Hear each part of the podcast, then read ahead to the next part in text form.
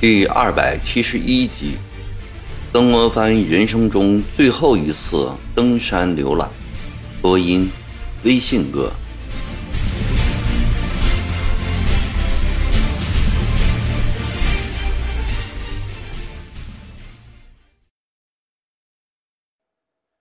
十天过后，薛福成走进了都署书房。广福先生呢？他不在庐山。还是不肯来。见只有薛无成一人进来，曾国藩奇怪地问道：“广福先生来了，他到鸡鸣寺去了。”呵呵，薛福成笑着回答道：“他为何不到都署来见我，却要去鸡鸣寺？”曾国藩愈发奇怪了。他有一封信交给大人。还有件小礼物。薛伯成取出一封信和一个野藤编织的小笼子来，放在书案上。曾国藩打开信来，上面写着：“绝相大人君见，大人不忘旧情，派人来庐山相邀，令山人且喜且愧。然山人道庄十余年。”不习惯再着世人之衣冠，其貌又甚丑陋，见者皆以为钟馗复生。二者均不易进都署。鸡鸣寺灵照长老智慧圆通，乃山人老友，山人不揣冒犯，恭请大人往驾鸡鸣寺，一叙别情，若何？知大人近来不适，特托舒云先生先成小丸三粒，此乃山人采天地之精气集山川之真华，积数年之力而成。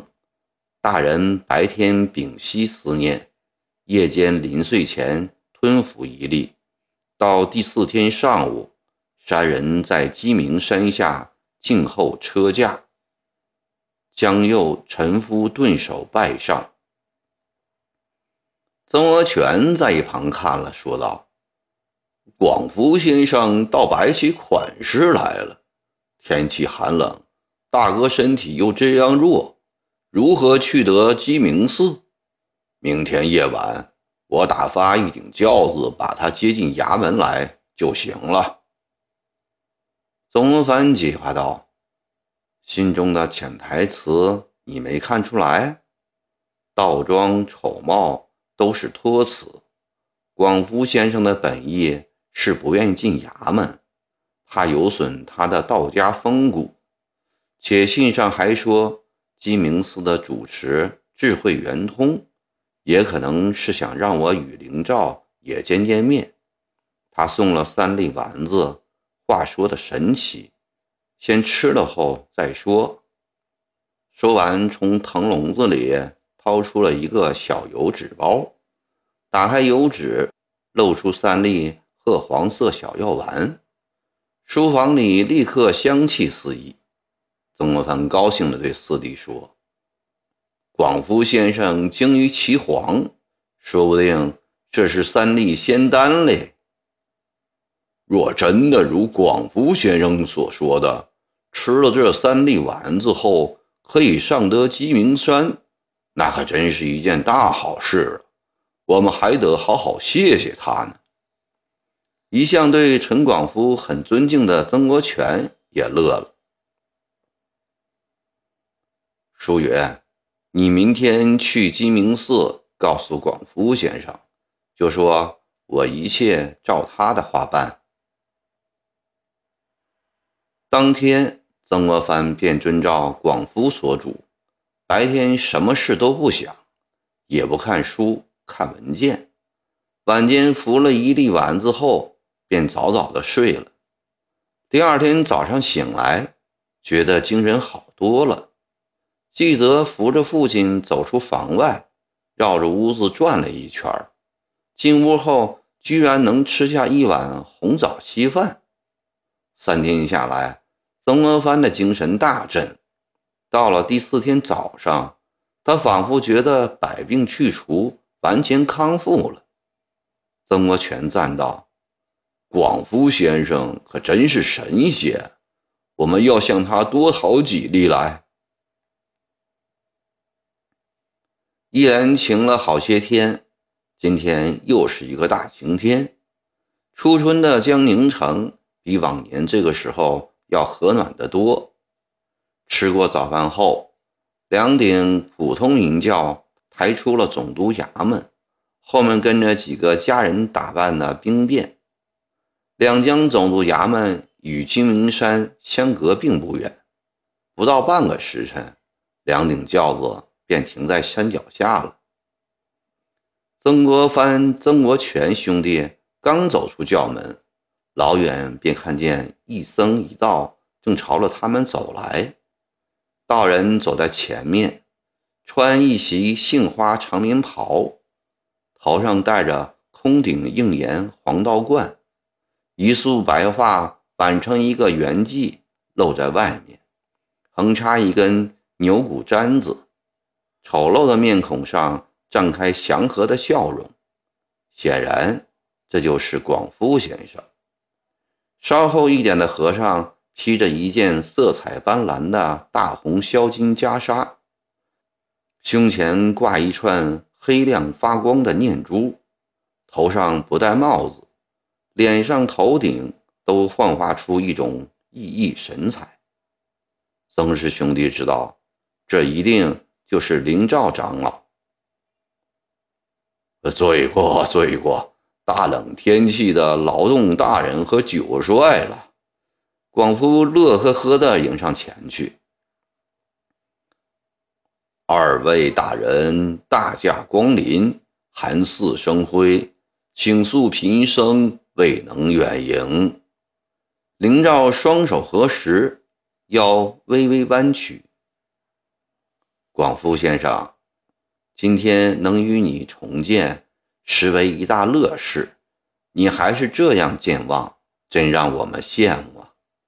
曾国藩说完，又转脸对灵照说：“结识法师，荣幸之至，能借宝刹与故人相会，鄙人深感谢忱。”曾国荃大声说：“广福先生，多谢你的仙丹呐！”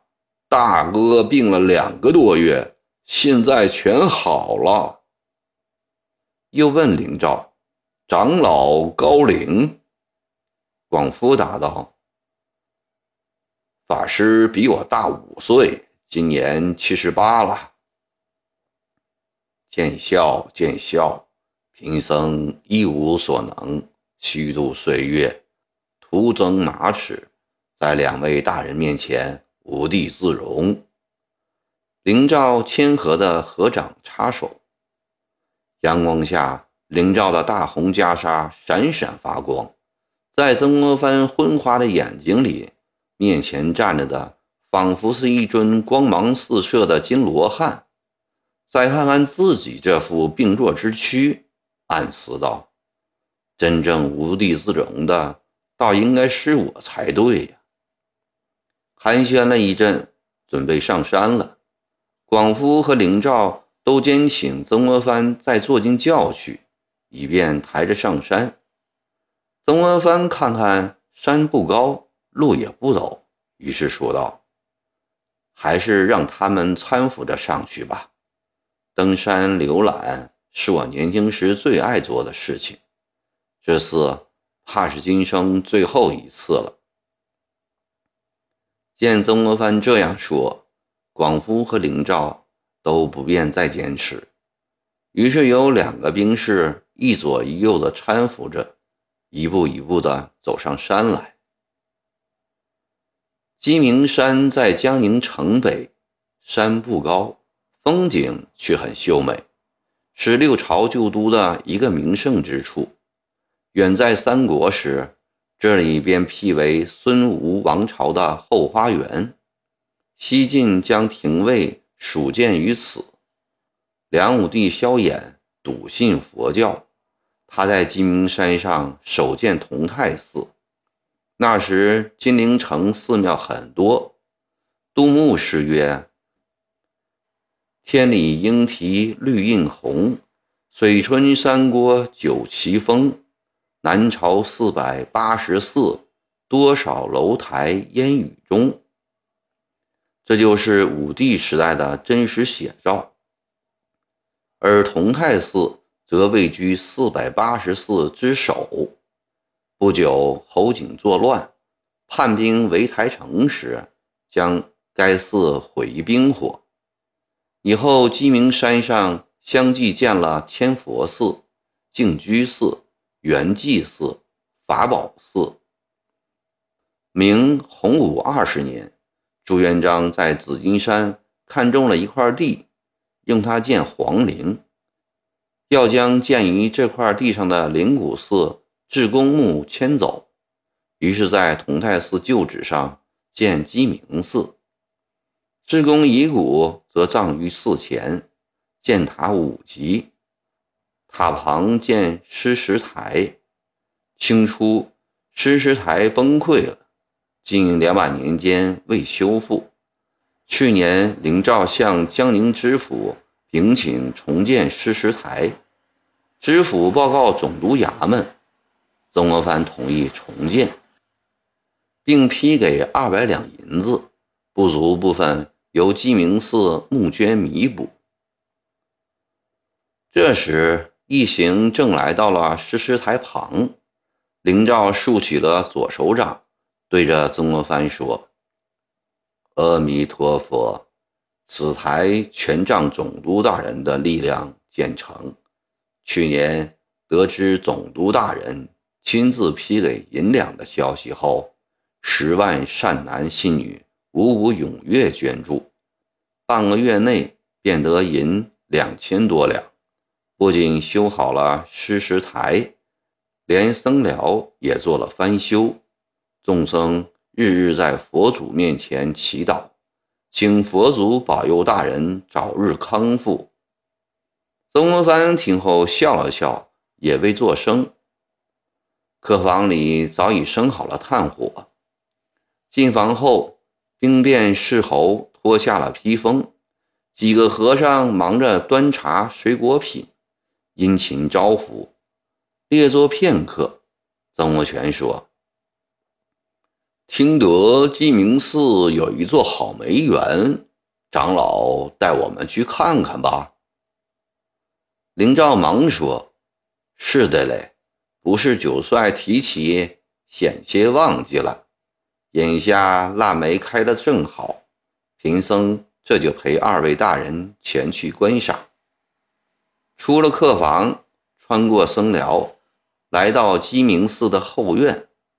眼前突然出现三四百株梅树，高高低低，树枝交错，形成了一片树海。古铜色的树杈上没有叶片，只见星星点点的黄色小花朵。一股清清幽幽的暗香弥漫在鸡鸣山上，直沁人心脾。曾国藩不觉叹道：“这么好的梅体！”真是难得啊！千姿百态，斗霜傲雪，每树梅花都是一首诗啊！不知雪琴来过没有？早知有这么一片梅树的话，一定要请他来观赏啊！广夫笑道：“还是不让他知道为好。他若看到了，定然会赖在鸡鸣寺不走了。”误了水师的大事，林兆长老真还担当不起嘞！哈哈哈哈说的众人都大笑了起来。曾国藩又叹道：“岁寒三友，我爱竹，竹琴爱梅，润之在日爱松。松本最坚固，却不料润之先凋谢。”见曾国藩面露伤感，陈广福忙岔开话题：“曾大人，你知这座梅园的来历吗？”“不知啊，今日倒要听你说说，以广见闻。呃，我也知之不详，还是请灵照长老讲他的典故吧。灵照说道：“据《毕寺普牒》记载，明永乐年间，道衍法师左承祖成就帝业后，复姓姚氏，帝亲赐名广孝，遂回苏州祭祖。这天路过金陵，宿在鸡鸣寺，主持法身长老在后院大设斋宴款待，称赞道衍法师以空门而入廊庙，实为我佛家弟子的骄傲，也为佛祖脸上增添光彩。道衍听后，心中甚喜，说：“太祖以和尚而为天子。”才真正可以说为佛门大添光彩。我道衍不过倾向而已，所添光彩亦不大。不过太祖是真龙天子，非常人可比，也不是常人所应当去攀比的。倒是我佛门若常出些倾向，辅佐英祖安定天下，那才是功德无量了。法身长老和众僧一起说：“法师说的最好。”道衍带了几分酒醉说：“圣经上说，若作和羹而为盐梅，这是因高宗命，传说为相之词。调羹不能离盐和梅，治国不能无宰相。我希望在今天摆宴席的这块土地上。”种几百株梅树，以此祝贺鸡鸣寺日后能出治国安邦的宰相。道衍的话赢得了全寺僧人的由衷赞赏。第二年春天，法身长老便带着大家种了五百株梅树。从那以后到今天，四百多年过去了，代代僧人都爱护这片梅园。施肥除草，从不间断。遇有老死病死之树，则换幼苗以补之。据说当年法身长老所栽的五百株树中，至今尚有三十多株活着，仍然年年开花，岁岁结籽。众人一片赞叹。曾国荃说：“古话说。”千年梅树开新枝，果然不假。曾国藩心想：都说佛门是清净无为之地，僧尼为出家离世之人，为何鸡鸣寺朝朝代代的和尚功名之心这等浓烈？一个背弃佛家宗旨的人，一句最后戏言，竟然当作圣旨似的供奉。一直被夸耀到今天。灵照说：“梅园右侧下去几步就是胭脂井，两位大人不妨远去看看。”曾国藩一行又来到了胭脂井。相传隋文帝的兵马打到金陵，后主陈叔宝带着宠妃张丽华、孔贵嫔。逃到鸡鸣山，在一口水井边停下来。张丽华掏出手帕来擦拭围井的石栏杆，好让后主坐下歇息。手帕上的胭脂涂在石头上，居然被石头吸了进去，再也磨不掉了。以后文人们便把这口井叫做胭脂井，并借此敷衍出了不少风流故事来。曾国藩对亡国的陈后主没有同情心，看了一眼后，便走到了一个高处，眺望四方。只见北边的玄武湖水光激艳，东边的紫金山山色空蒙。他觉得这造物主所结构的湖光山色，才真正可以一洗胸怀万里尘。